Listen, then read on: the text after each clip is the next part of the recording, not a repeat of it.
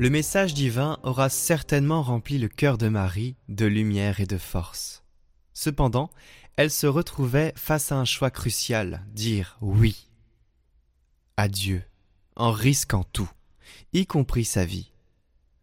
Ou alors décliner l'invitation et poursuivre son chemin ordinaire. Que fait-elle? Elle répond ainsi. Que tout m'advienne selon ta parole. Mais dans la langue dans laquelle l'Évangile est écrit, ce n'est pas simplement qu'il en soit ainsi. L'expression verbale indique un désir fort. Elle indique la volonté que quelque chose se réalise. En d'autres termes, Marie ne dit pas si cela doit advenir, que cela advienne. Si on ne peut pas faire autrement.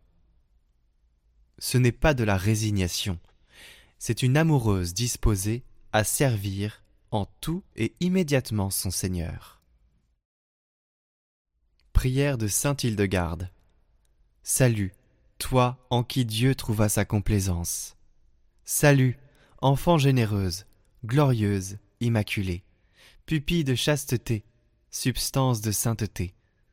Ô plaisir de Dieu, en toi s'est répandue l'effusion céleste, par laquelle le Verbe souverain en toi a revêtu la chair.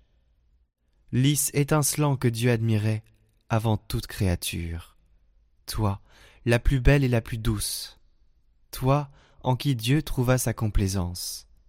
Lorsqu'il déposa en toi toute l'ardeur de sa chaleur, pour que de toi son fils goûte le lait maternel. Ton sein fut alors rempli d'allégresse. Toute la symphonie céleste a résonné en toi car, Vierge, tu portais le Fils de Dieu, et ta pureté a été magnifiée en Dieu. Tes entrailles se sont réjouies, comme une herbe inondée de rosée, recevant d'elle sa verdeur. Ainsi advint-il en ton sein, mère de toute joie, que l'Église désormais resplendisse de joie, qu'elle retentisse en harmonie, chantant la Vierge toute douce, Marie l'admirable, la Mère de Dieu.